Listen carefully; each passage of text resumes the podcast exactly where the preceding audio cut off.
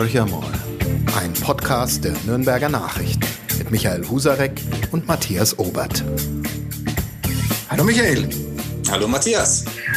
Ja, wir sind wieder mit unserem Podcast und wir haben uns natürlich wieder einen Gast eingeladen und wir freuen uns heute ganz besonders, dass wir wiederum jemanden aus dem Bayerischen Landtag bei uns zu Gast haben und gleichzeitig aus unserer Region, jetzt kann ich ganz stolz sagen, aus meiner Heimatecke, da muss jetzt der Nürnberger Michael Husarek ein bisschen zurückstecken.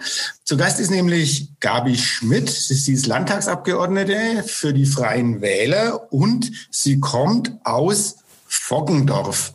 Und jetzt meine Frage ist natürlich als gleichzeitig Bierliebhaber und an Politik interessierter, ist der Fockendorfer Keller bekannter als Sie als Landtagsabgeordnete? Ja, zumindest für manche Leute gemütlicher als ich. also äh, das auf jeden Fall. Das kann ich schlecht abwägen. Wir sind ja froh, dass in unseren 50, gut 50 sind oder ein bisschen was los ist. Also von daher freue ich mich über jede Bekanntheit des Kellers. Also wir haben ja die, die perfekte, ähm, das perfekte Stichwort, wenn ich da einhaken darf, gebracht, ungemütlich, weil Sie haben sich ja vor kurzem einen Ruf ähm, erarbeitet, verdammt ungemütlich sein zu können. Matthias, erzähl doch mal die Geschichte, die Frau Schmidt und das Thema ungemütlich verbindet. ja, ist zumindest äh, überregionale Bekanntheit, kann man schon sagen. Und zwar, man hat es bezeichnet, glaube ich, in der Süddeutschen und auch bei uns auf Nordbayern als Wutrede, weil sie sich sehr erregt haben darüber, dass die AfD aus einem Zwischenruf äh, oder Zwischenrufen von Ihnen auf eine Rede vom, ich glaube, vom Ingo Hahn war es, äh, bin ich mir nicht ganz sicher. Können Sie was dazu sagen dann? Und daraus haben die ein Video fabriziert und ähm, da sind sie ziemlich böse angegangen worden. Und was ich noch viel schlimmer fand, ist eigentlich, was danach passiert ist. Und deshalb, also was auf der Webseite passiert ist und was bei Ihnen persönlich passiert ist. Vielleicht erzählen Sie das einfach mal. Ähm, ist schon, glaube ich, auch sehr symptomatisch für manche Dinge, wie die AfD Sachen anpackt. Genau, der Herr Hahn hat gehalten gehabt und danach habe ich eine Zwischenbemerkung gemacht. Und äh, diese Videoaufzeichnungen des Bayerischen Landtags äh, gelten ja als Protokoll. Das dürfen wir zwar benutzen, aber es darf ja nicht verfälscht werden. Und da war es tatsächlich so, äh, dass die dann seinen Wortbeitrag äh, eigentlich mehr geschnitten haben und mich dann immer wieder mit meinen Bemerkungen in einzelnen Sätzen, das ja danach kam, dazwischen gesetzt haben. Den Herrn Hahn, sein Beitrag wurde damit absolut geheilt, weil der war zuvor meiner Meinung nach unterirdisch, äh, wenn man älteren Leuten den Corona-Schutz abspricht. Und es wurde dann praktisch dargestellt wie ein Zwiegespräch im Landtag. Äh, das war schon übelst. Und was mich wahnsinnig geärgert hat, das ist, dass es auf einer ja, steuergeldfinanzierten Fraktionsseite noch war, dass man ähm, Medien verfälscht, dass man Protokolle verfälscht. Das gilt ja als Protokoll. Den anderen die Lügenpresse und Fake News nachrufen und da sich dann so zu verhalten. Und was noch für mich noch schlimmer war, dass unten drunter unsägliche äh, unsägliche Kommentare waren. Also ich habe ja in dieser Rede dann in meiner persönlichen Erklärung äh, bloß die harmlosesten gesagt, die blöden Frauen hinterher.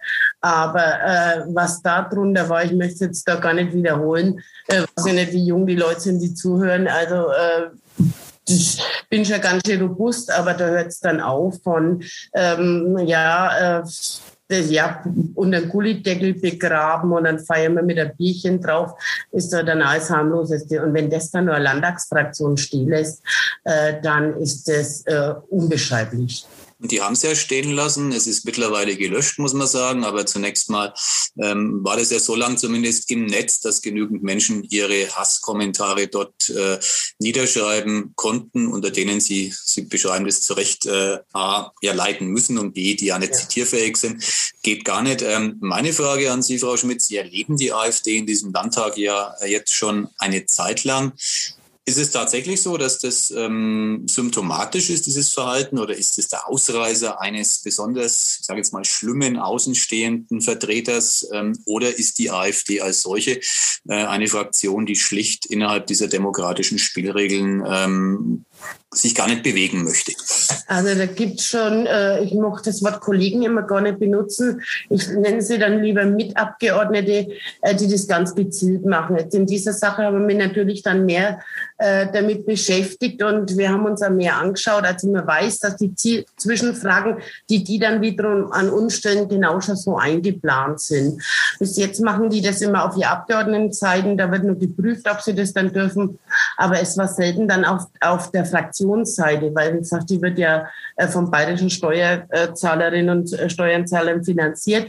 Aber das ist schon sehr gezielt. Und wenn es da äh, Kräfte gibt, äh, die, die da vielleicht anders sind, äh, die wären sie auch nicht. Also äh, ich hm. jetzt mal, ich habe die Woche den Herrn Svoboda, der ja gerade wieder der ausgetreten ist von der AfD und dann in der Fraktion ist, eine ganz normale Frage gestellt, äh, gegen was er geimpft ist, wenn man den Impfbedenken hat.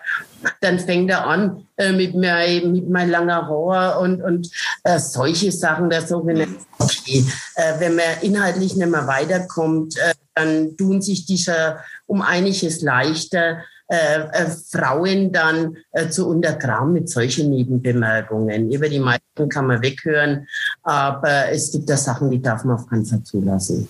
Da hätte ich eine, eine Frage zu dem äh, Herrn Swoboda, weil der ja auch aus unserem Landkreis kommt. Also Sie kennen den ja auch wahrscheinlich schon etwas länger. Vielleicht weiß ich nicht, ist ja ein ehemaliger Polizeibeamter auch, ausgetreten aus der AfD.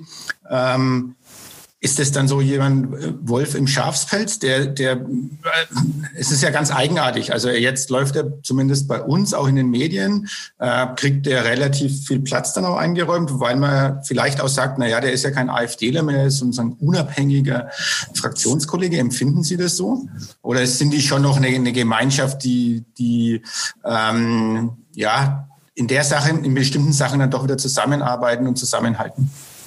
Also ob sie noch Gemeinschaft sind, das kann und will ich nicht beurteilen. Aber äh, um äh, bei diesem Verein äh, zu unterschreiben, muss man ja grundsätzlich dieser Gesinnung sein, sonst äh, geht man ja nicht mit drauf. Und das, das hört man jetzt schon bei diesen ganzen äh, abgespaltenen, hört man diese diese Grundgesinnung schon eindeutig noch raus. Und äh, das muss ich ja sagen, das ist ja ein absolut leichter Job, äh, wenn ich äh, bei keiner Fraktion äh, mehr sei, bin, äh, mein Geld kriege ich in keinen Ausschuss äh, teilweise bin und, und, und.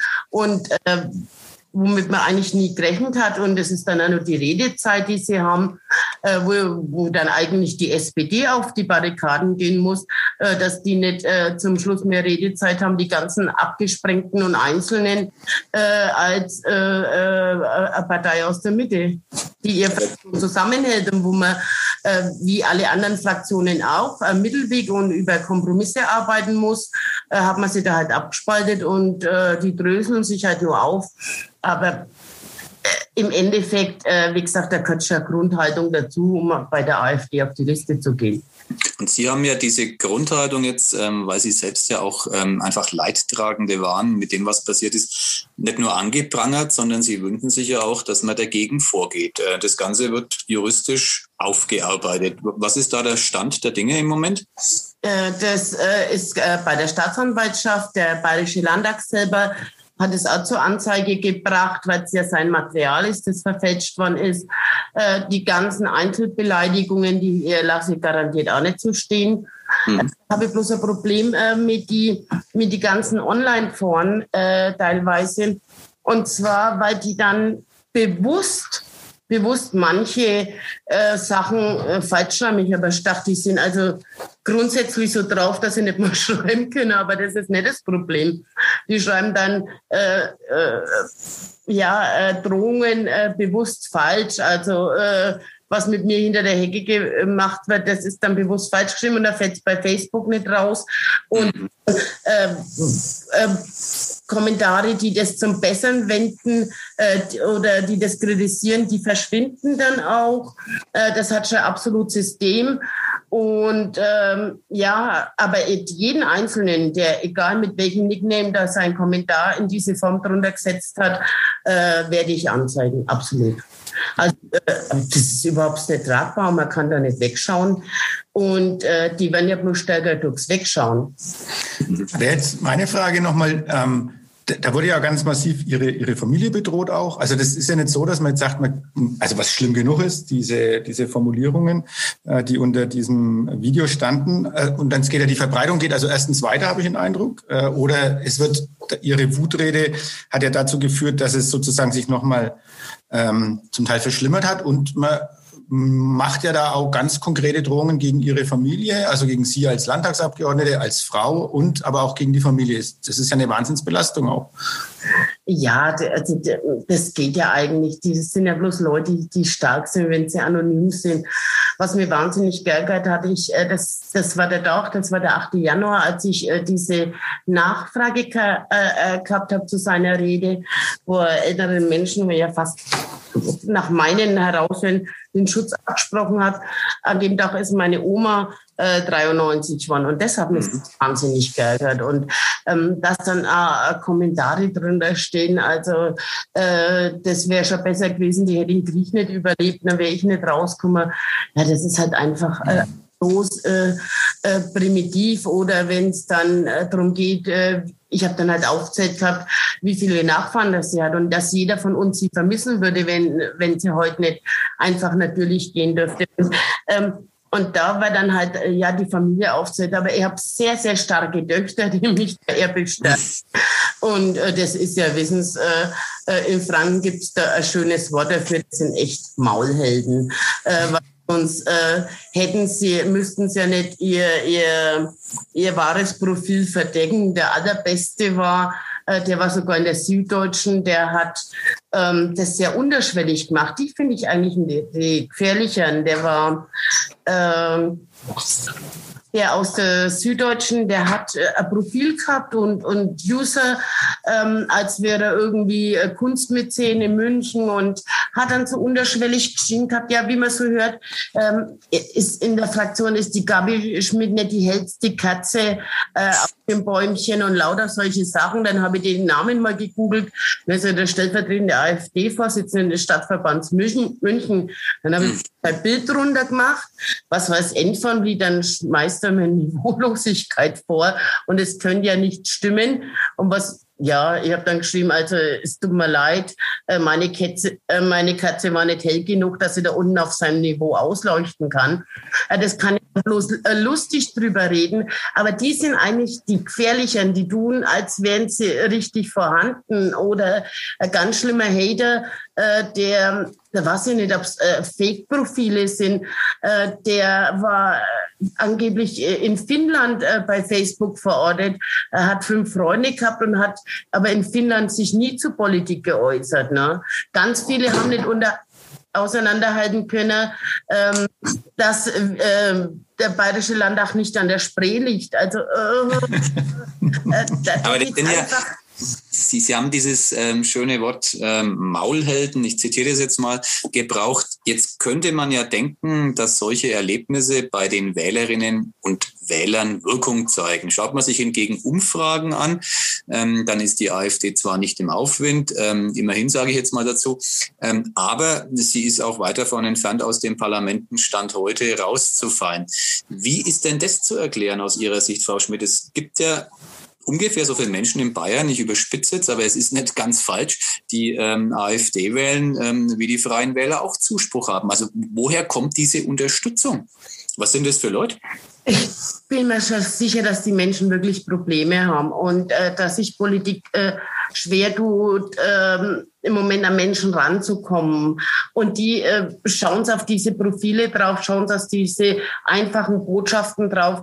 Äh, da kann man natürlich viele Menschen abholen, indem man andere Menschen einfach heruntersetzt und verantwortlich macht. Mhm. Also, sind ja nie Lösungsvorschläge drin, egal auf was schauen. Also es sind einfache äh, Botschaften. So ist mir früher mit Schöller Eis gegangen, da habe ich auch keinen vorbeigehen können. solche, solche Botschaften sind es. Und dann haben die ein super Netzwerk der Verbreitung. Ich denke, viele Fake-Profile dabei, das wird sich jetzt rausstellen. Und äh, da kommen wir an Menschen ran. Aber was mir wichtig ist, und deshalb wäre mir aus, also die wären es mir nicht wert, aber dass die Menschen außen erfahren, dass die den Typen wirklich, meiner Meinung, wirklich egal sind. Also die, da schaue ich rein, die, die haben jede Woche ihre Show, da ist ja vorbereitet, ähm, äh, welche Fragen das sie haben. Ähm, da kommt nichts spontan, das ist geprobt, das ist geplant, das ist eine Aufführung, um im Landtag zu sein oder im Bundestag oder wo auch immer. Mhm. aber da kann ja nichts abweichen. Wir haben schon Anträge gehabt. Ich sage mal, wenn die Menschen zuschauen würden, was die im Landtag bringen. Wir hatten letztes Jahr einen Antrag, eine Registrierung äh, der behindert geborenen Kinder, Kinder, Säuglinge mit Handicap, eine Registrierung. Äh, Herkunft, äh, Ortschaften und, und, und. Also wo sind wir denn? Ähm, wenn die Menschen das sehen würden und das liegt wieder an uns aktiven Politikern, das nach außen zu bringen. Und ich bitte jeden, der mit der AfD liebäugelt, schauen Sie sie, und deshalb sind diese Pro Protokolle da und dieses Online, online da, schauen Sie sie wirklich an, was die wirklich tun. Gehen wir mal bei der, gehen wir mal zu den Freien Wählern, um mal über die zu sprechen, weil die Freien Wähler sind ja eigentlich, sage ich mal, ähm, auf dem Land sehr stark auch bei der Bevölkerung verwurzelt. Also das ist ja so auch das Klientel der Freien Wähler und es heißt ja auch, und das kann man bei Ihnen ja auf jeden Fall konstatieren, dass Sie sehr nah an den Bürgern dran sind. Das heißt, man hat eigentlich, einen, man versucht einen nahen Kontakt aufzubauen, ähm, macht Dinge, ähm, wo ich jetzt so manchmal auch sagen würde, okay, das ist schon auch ein bisschen ähm, populistisch, können wir gerne auch drüber diskutieren. Aber haben die Freien Wähler da ein bisschen diese Strömung zu wenig ernst genommen oder andersrum gefragt?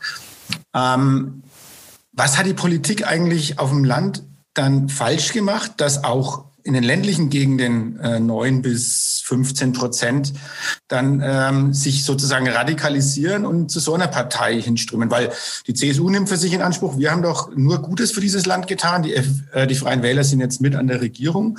Man sagt auch, wir tragen dazu bei, dass wir wieder ganz nah am Menschen sind. Aber scheinbar fühlen die Menschen oder ein Teil der Menschen das gar nicht so, dass man so nah dran ist. Ah, ich weiß nicht, äh, aber es... Äh ob sie Menschen nicht fühlen, aber das waren so Ängste. Ich kann es Ihnen sagen aus dem letzten Landtagswahlkampf. Äh, sie wissen ja, bei uns ist die Welt ja wirklich in Ordnung. Äh, fast jeder hat sein Häusler und, und, und. Wenn Sie da im Dorfwahlkampf unterwegs sind, war in einem relativ, ja, ich, ich sag's jetzt einfach, äh, ich war äh, äh in einer Kleinstadt im Landkreis und da haben mich äh, zwei Personen angesprochen und haben gesagt, die, die Flüchtlinge äh, äh, nehmen uns alles weg. Und äh, ich weiß nicht, wen er das vermittelt hat, weil die zwei, ich, man kennt sich ja, äh, die zwei äh, waren, äh, äh, sind Beamte gewesen, die haben ihre Pension, denen nimmt niemand was weg. Wer soll denn was wegnehmen? und ich, ich frage mich, wie, wie eine bayerische Staatsbeamtin oder Staatsbeamter in, in Ruhestand auf die Idee kommen, dass nur irgendjemand was wegnimmt. Und diese, diese, diese Saat, haben wir nicht rechtzeitig bekämpft.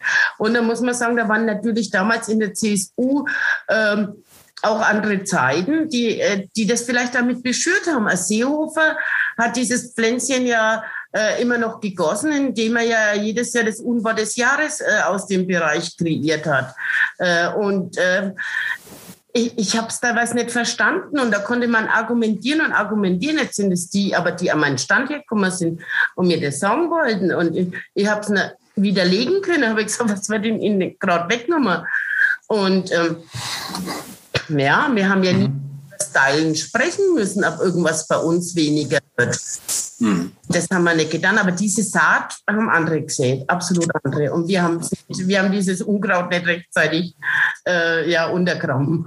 Wenn wir bei dem, was mein Kollege gerade gesagt hat, ähm, die Freien Wähler teilweise populistisch unterwegs seien. Das, hm, beim Herrn Aiwanger hat man manchmal ja tatsächlich den Eindruck, ähm, dass er bestimmte Klientel bedient. Das muss gar nicht verkehrt sein, aber wo würden Sie genau die Unterscheidungslinie ziehen zwischen dem, was die Freien Wähler machen in Bayern und dem, was die AfD tut? Wo ist für Sie die Grenze? Ja, äh, wir haben noch nie jemand erniedrigt, um einen anderen zu erhöhen. Also äh, das ist erst einmal äh, absolut äh, demokratischer Unterschied. Mhm. Und, ähm, alles, was wir in den letzten Jahren gemacht haben, waren immer Sachentscheidungen. Jetzt gehe äh, die Großen sagen, jetzt geht zur Straßenbau, Straßenausbau, Beitragssatzung. Ja zur Straps, dann geht zur Abschaffung der Studiengebühren, G8, G9. Und da haben wir äh, in, in der Fraktion und das aus der Opposition heraus damals schon. Und, und so arbeiten wir heute noch. Ich komme gerade aus, aus einer Tagung zu Kinderrechte in Grundgesetz und Verfassung. Das ist was, das haben wir in, in Koalitionsvertrag mit reinbracht. Also ähm, ähm ich muss sagen, wir sind eigentlich wir ringen eigentlich immer um, um Sachentscheidungen. Das, ich habe diese parteifreie Wähler mitgegründet, bin da von Anfang an dabei. Weil der Herr Obert ja gesagt hat, äh, wir kommen ja eigentlich aus dem ländlichen Raum und wir haben ja gesehen, dass da immer Deckel drauf ist. Und dem sind wir schon noch sehr geprägt, diesen mhm. Sachentscheidungen. Und ähm, der Hubert Aiwanger, der wir unterscheiden uns alle. Also äh, Markus Blume ist ja anders als der Markus Söder und, und, und. Das ist ja in jedem Bereich so. Aber äh, zur AfD äh, absolut keine Gemeinsamkeiten, weil wir wirklich bei jedem Punkt ähm, in der Sache ringen und uns da die Leute anhören. Und äh, wie gesagt, im Leben noch niemand erniedrigt haben, um jemand anders zu erhöhen. Mhm. Dann, lassen Sie uns doch nochmal über den, äh, wie ich jetzt gelernt habe, schon im Vorgespräch, Kollegen Aiwanger sprechen, weil es ist nicht Ihr Chef. Es gibt keinen Chef. Ja. Eine Frau hat keinen Chef, habe ich mich äh, belehren lassen, was ja sehr gut ist. Also Und keine Kollege, Abgeordnete. der Kollege Aiwanger, ähm, ja, also jetzt hat man ein bisschen den Eindruck, er will sich ja profilieren. Das ist, das ist sein Stil auch ein bisschen, aber er tut sich ja jetzt unglaublich hart. Aber meine Frage wäre, ist es nicht kontraproduktiv, wenn ein Eiwanger im Prinzip äh, immer wieder Sachen in Aussicht, Aussicht, stellt? Ich rede jetzt auch von der Corona-Pandemie und von den Lockerungen, ähm, sei es jetzt bei den, bei, den, bei, der Gast, bei den Gastronomen, auch bei den Wirtschaftsbetrieben, äh, beim Einzelhandel Sachen in Aussicht stellt, die eigentlich nicht erfüllbar sind. Also Markus Söder hat ja dann häufig also absolutes Gegenteil davon, äh, von dem gesagt, was Aiwanger gesagt hat. Macht es, ist das nicht kontraproduktiv im Sinne, was, was es mit den Bürgern macht? Weil die einfach nicht mehr dran glauben wollen oder können, was diese Politik da zusammenbosselt. Ähm, und da müsste man doch wirklich mit einer Stimme eigentlich sprechen, vor allem, wenn man gemeinsam die Regierung äh, bildet. Ich weiß nicht, ich denke, äh, der bayerische Wirtschaftsminister äh, muss schon nochmal andere ähm, äh, Forderungen stellen als der bayerische Gesundheitsminister. Da liegt sein Aufgabenbereich. Und ähm, dass er da das einfordern muss und auch mal laut werden muss, das liegt durchaus auf der Hand. Ähm, ich für all diese Sachen genauso stark gekämpft habe wie er, das kann ich wirklich nicht sagen. Aber er, wir haben ja viel dadurch erreicht, also auch sinnvolle Lösungen. Schauen Sie, Click und Collect, äh, hätten wir das mal lieber früher geschafft. Und, und, und. Äh, die Tests, wer war denn ausschlaggebend äh, für die Maskenpflicht? Das waren wir Freien Wähler äh, und haben da wirklich lang in der Koalition äh, gekämpft und ähm, und das eingebracht. Also da war er mit der Erste und das hat er sehr, sehr gut gemacht. Und dadurch haben wir uns dann mit dem Koalitionspartner auch leichter getan, war in dieser Auftritt massiv war. Und es tun durchaus andere Wirtschaftsminister in anderen Bundesländern genauso. Äh, und äh, das ist seine Sache, da so zu kämpfen. Er muss für die bayerische Wirtschaft kämpfen. Und manche Sachen in Corona, es, es gab kein Handbuch Corona, wo irgendjemand nachschauen konnte. Und manche Sachen haben wir ja erst mit der Zeit äh, dazu gelernt, was dieser Virus mit uns macht, wo am meisten verbreitet wird. Und deshalb muss man da schon immer nur drüber diskutieren können. Ähm, und äh, da, da gibt's im Moment nur Erfahrungswerte, äh, die uns dieser Virus beigebracht hat. Aber wir haben auch viel in der Praxis umgesetzt, was wir durch, äh, in Corona gelernt haben. Aber jetzt sagen ja nicht wenige, Frau Schmidt, dass die Freien Wähler von Markus Söders CSU so umarmt werden, dass ihnen das Schicksal droht, das die FDP in Bayern schon mal erlitten hat. Sprich, bei der nächsten Landtagswahl spielen sie keine nennenswerte Rolle mehr. Das ist eine Gefahr, die, die, die Sie sicherlich kennen. Ähm, wie geht man damit um? Die ist ja nicht so ganz unrealistisch. Also ich wüsste nicht, wo diese Umarmung tagtäglich äh, stattfindet. Also das ist ein, sehr nettes Händeschütteln äh, und freundlich miteinander umgehen. Und aber natürlich muss man aufpassen. Da muss man absolut aufpassen. Uns ist sehr wohl äh, äh, der Schicksal der FDP bewusst. Also als ich den Landtag kam, habe ich äh, der FDP ihr, ihr Sofa abgekauft. es mehr braucht im Landtag. Also äh, das vergesse ich nie. Dieses Mahnmal steht bei mir. Äh, dachte, vergisst man es nicht. Also äh, da muss man wohl sehr aufpassen. Aber äh, so, so eng ist die Liebkosung dann auch nicht, äh, dass man das nicht vergisst. Aber Sie sind lieber in der Regierung als in der Opposition. Jetzt auch perspektivisch. Die Frage stellt sich ja 2023 dann. Da gibt es dann wahrscheinlich wieder eine sehr starke grüne Fraktion. Ist nur weit weg, ich weiß, aber die werden sicherlich nicht schwächer. Ähm, es gibt eine starke CSU und es gibt dann Markus Söder, der Bäume umarmt. Am Ende umarmt er auch mal die Grünen. Also wo sehen sich die Freien Wähler ähm, lieber? In dieser Regierungsverantwortung oder in einer Opposition, wo man ja dann vielleicht doch mehr auf den Tisch hauen kann, auf den parlamentarischen? Das war ja bei den letzten Koalitionsverhandlungen auch nicht so, äh, dass wir ähm, nur äh, des Regierens wegen da waren. Also wir haben ganz viel eingebracht und das meiste haben wir wirklich schon abgearbeitet. Jetzt bin ich wieder bei der Straps, die dann äh, durchgegangen ist. Dann ist es bei regenerative Energien gewesen. Die dritte Stadtbahn in München äh, wird mit uns äh, nicht gebaut. Jetzt durch Corona, denke ich, ist die eh weg, weil für uns die dritte Stadtbahn in Nürnberg ist und nirgends anders und, und, und. Also äh, das war... Ähm, das war kein Heiratsmarkt, äh, das war, äh, da ist, ähm, das ja, war kein Liebesheirat, sondern es ging wirklich um die Aussteuer. Und das mhm. Schöne dran. Also und äh, da stehen die Freien Wähler. Wir werden wieder Sachthemen auf dem Programm haben und ähm, ja, man sieht ja andere, man sieht ja manchmal schon auf Kreisebene. Ähm, nicht jeder, der beim ersten Schritt Ja sagt, das muss unbedingt der beste Partner sein. Also von daher werden wir wieder genau zuvor, und es war zuvor festgeschraubt, wenn da was passiert mit den und den Themen und äh, so werden wir es auch wieder machen. Also es wird niemals äh, eine Liebesheirat sein und außerdem können wir alles.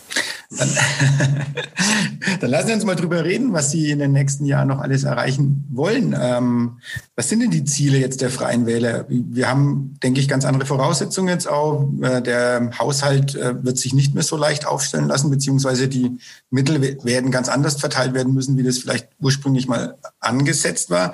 Wo setzen die Freien Wähler jetzt ihre Schwerpunkte? Also wir müssen, wenn wir diesen, diesen Virus äh, los haben, als erstes mal auf unsere Kinder schauen. Also den ersten Schritt haben wir schon gemacht. Wir brauchen, äh, wir müssen massiv in die Jugendbetreuung gehen. Wir müssen Kinder-Jugendpsychologen, weil alle Spezialisten sagen, dass gerade die in der frühkindlichen Prägung jetzt waren, äh, dass die Probleme bekommen können. Äh, und da muss man auch schauen, das ist das Erste. Dann muss man schauen, äh, was hat uns Corona gelehrt, was kann ja mal wieder passieren. Äh, wie, wie wappne ich mich in Zukunft äh, früher vor, vor so einem solchen Fall, wo ist unser System zu kompliziert? Sie sehen es ja im Moment zum Impf, beim Impfen, äh, da stehen wir uns ja selber im Weg. Die Österreicher machen das, die wir Deutschen verkaufen, aber bei uns ja zugelassen werden. Also ich denke, ich denke, das ist die aller, allergrößte Aufgabe, dass man da draus sofort lernen muss und diese Probleme aufarbeiten muss. Da müssen wir schauen, wo der Mittelstand bleibt, wo der Einzelhandel bleibt. Also deshalb muss ich sagen, alles, was in unserem Parteiprogramm drinsteht, äh, denke sogar ich als äh, jemand, der da immer mitarbeitet, muss jetzt erst mal warten. Man muss schauen, welches Steuergeld ist da, welches Geld ist da und als allererster Schritt die Kinder. Jetzt muss ich bei den Kindern, da bin ich ganz bei Ihnen, da muss ganz, ganz viel passieren. Ich sage jetzt mal kritisch, äh, hätten wir ein bisschen früher auf dem Schirm haben können. Also äh, mich hat irritiert als Papa, wie lange man Kitas und äh, Schulen zugelassen hat. Ähm, da würde mich mal Ihre Meinung dazu interessieren. Äh, hat man nicht sehenden Auges diese Krise, die sich jetzt anbahnt, diese psychischen Probleme, ähm, Verwerfungen in den Schulbiografien und so weiter und so fort. Äh, warum hat man das so lange zugesehen? Da hätten die Freien Wähler ja auch mal sagen können, ähm, wir wollen es anders. Immerhin, sie stellen den Kultusminister. Okay, aber ähm, dies, da hat man sich ja Gott sei Dank bundesweit darauf geeinigt, äh, dass die, die Abgrenzungen und die Regeln zu Corona federführend äh, von die Gesundheitsspezialisten geführt werden. Das ist gut so. Das ist wirklich gut so. Das hätte nicht nur uns zerrissen, das hätte jede einzelne Partei zerrissen, äh, wenn man wenn da die Gesundheit nicht den Hut aufgehabt hätte. Und Sie wissen ja, wie lange wir keine Ergebnisse gehabt haben, wie lange das nach dem ersten Lockdown gedauert hat, bis wir wussten, wie wird Corona verteilt, wie sind die Hauptinfektionswege und, und, und. Also ich habe mir im ersten Lockdown bei keinen Einkaufswagen anfassen trauer und im, im Supermarkt, äh, ja, äh, war ich auch äußerst vorsichtig. Heute weiß man, dass das nicht der Hauptinfektionsweg ist. Mit den Schulen äh, war ein Deckel drauf und das hat man mehrheitlich so, so beschlossen gehabt. Aber da ist nicht federführend das Kultusministerium und das ist ja gut so. Also das müssen uns erst einmal den Druck dann aushalten äh, von, von Lehrern, Kindern und am schlimmsten von uns Eltern, äh, weil wir ja für unsere Kinder wirklich ja immer das Beste wollen. Und man weiß ja heute, dass gerade die Kinder äh, unbemerkt äh, diese Krankheit äh, wieder in die Familien gebracht haben. Und äh, das war schon auch. Und wir haben einfach auch keinen besseren Weg gehabt. Keiner von uns. Also jetzt im Nachhinein wüsste ja, da und da hätte man aufmachen können, da und da hätte man das und das so und so machen müssen. Aber das wissen wir alle erst im Nachhinein. Ähm, und äh, dass wir in der Bildung in allen Bundesländern, da nehme ich äh, Bayern nicht aus, ein sehr starres System haben, das dann wieder über äh, Ministerium, dann an die Regierungen runter und, und, und. Also da muss man sich jetzt im Nachhinein Gedanken drüber machen, wie kann ich vor Ort besser steuern und wie kann ich das besser machen. Die Kritik muss sich doch der Kultusminister schon gefallen lassen. Die, die kam ja auch ganz massiv, dass man dieses halbe oder dreiviertel Jahr zwischen dem ersten Lockdown und dem zweiten Lockdown nicht, nicht genutzt hat, um die Digitalisierung an den Schulen voranzutreiben. Also wir hatten ja auch hier im Podcast ein, ein früheres Mitglied des Schülersprecherrats hier und das war ja schon erschreckend, ähm, wenn man mal gehört hat, was sozusagen alles nicht funktioniert. Und das war jetzt wirklich kein Polterer. Und das zweite Thema, er hat ja auch nochmal darauf hingewiesen, dass gerade die Mittelschulen, also in den Bereichen, äh, wo auch die eher bildungsfernen Schichten zugange sind, äh, dass, dass es äh, eigentlich unterirdisch ist. Und das ist nun mal ein Minister, der kommt von den Freien Wählern und sagen wir mal, der Vorwurf knall hat, er hat ein halbes Jahr lang geschlafen.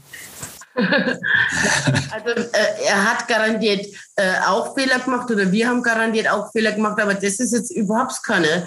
Äh, und zwar, weil das beim Sachaufwandsträger liegt. Und ich habe mir die Liste jetzt dreimal kommen lassen, wer von die Sachaufwandsträger nicht mal Anträge gestellt hat äh, für die Digitalisierungsbeihilfen und für die Gelder. Äh, kann ich jetzt auch sagen, da war unser Landkreis Neustadt-Aisch äh, auch einer der aller, allerletzten, die ein Jahr nach dem ersten Lockdown praktisch die Anträge für die Digitalisierung stellen. Und bei den Sachaufwandsträger für, für Mittelschulen äh, sind ja die Kommunen nenne ich jetzt ein Positivbeispiel. Die allererste in der Region war mit die Birgit Gress in Markt Albach. Und die hat es sofort gemacht. Also diesen Schuh, da hat er einen Riesenfehler gemacht, weil da hätte ich mal Ross und Reiter genannt, als ich da äh, eine drüber gekriegt hätte. Also wenn ich der Michael Piazzolo äh, gewesen wäre, ich wäre da nicht so ruhig gewesen, hätte man eine Zeitungsanzeige geschaltet und mal gesagt, äh, wer, wer sein Geld nicht abholt und wer nicht in den Computer investiert. Okay. Und ich kenne den Schülersprecher sehr gut. Also ähm, den, den Schuh, da hat viel nicht geklappt. Aber da ist jetzt das Ministerium absolut nicht schuld gewesen. Äh, und dann waren ja die die Ersten, die mit dem Finger auf die Ministerien gezeigt haben. ja, also ich wollte nur sagen, im Sommer waren die Schulen auch zu. Da hätte man mal aufrüsten können.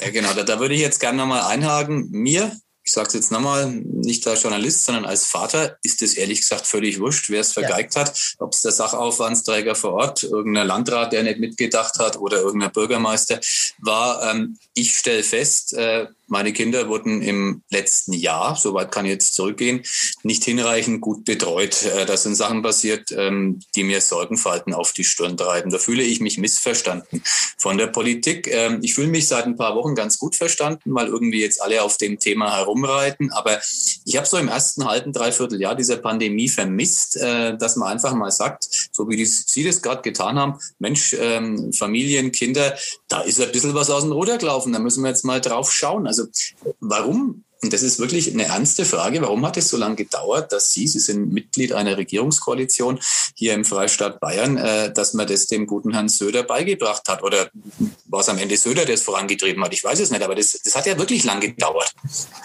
Also das ist äh, ja sehr starrer Apparat äh, und äh, äh, das war sicher nicht leicht und wie gesagt äh, keine Erfahrung. Aber wie gesagt, das, das Problem für mich, für mich als Nicht-Bildungspolitikerin sind die vielen Zwischenstufen. Also und dann ist ja toll, da kann ja jeder auf jeden schieben. Was mich bloß in letzter Zeit ärgert, Jetzt, wo es dann, wo man Pläne hat, wie man es macht und es wieder funktioniert und wie die Kinder in die Schule können. Äh, und es muss jetzt auch mal benennen, dass dann einen großen Lehrerverband gibt, der sagt, ich weiß nicht, äh, wie, wie letzte Woche in den Nachrichten, die Frau Fleischmann, ich, äh, meine Lehrer müssen sich nicht impfen lassen, wenn sie nicht wollen, brauchen sie nicht. Und dann das nächste ist, aber in die Schule wollen wir jetzt auch noch nicht, weil wir Angst vor die Kinder haben. Also, dass die uns anstecken, da habe ich schon wirklich ein Problem damit. Dann muss ich wirklich sagen, diese Angebote zur Digitalisierung, die hat es im Bildungsbereich immer gegeben. Die hat es immer gegeben. Jede Schulart hat ihr, ihr Seminare, ihr Kurse gehabt, haben ihr Freistellung dazu.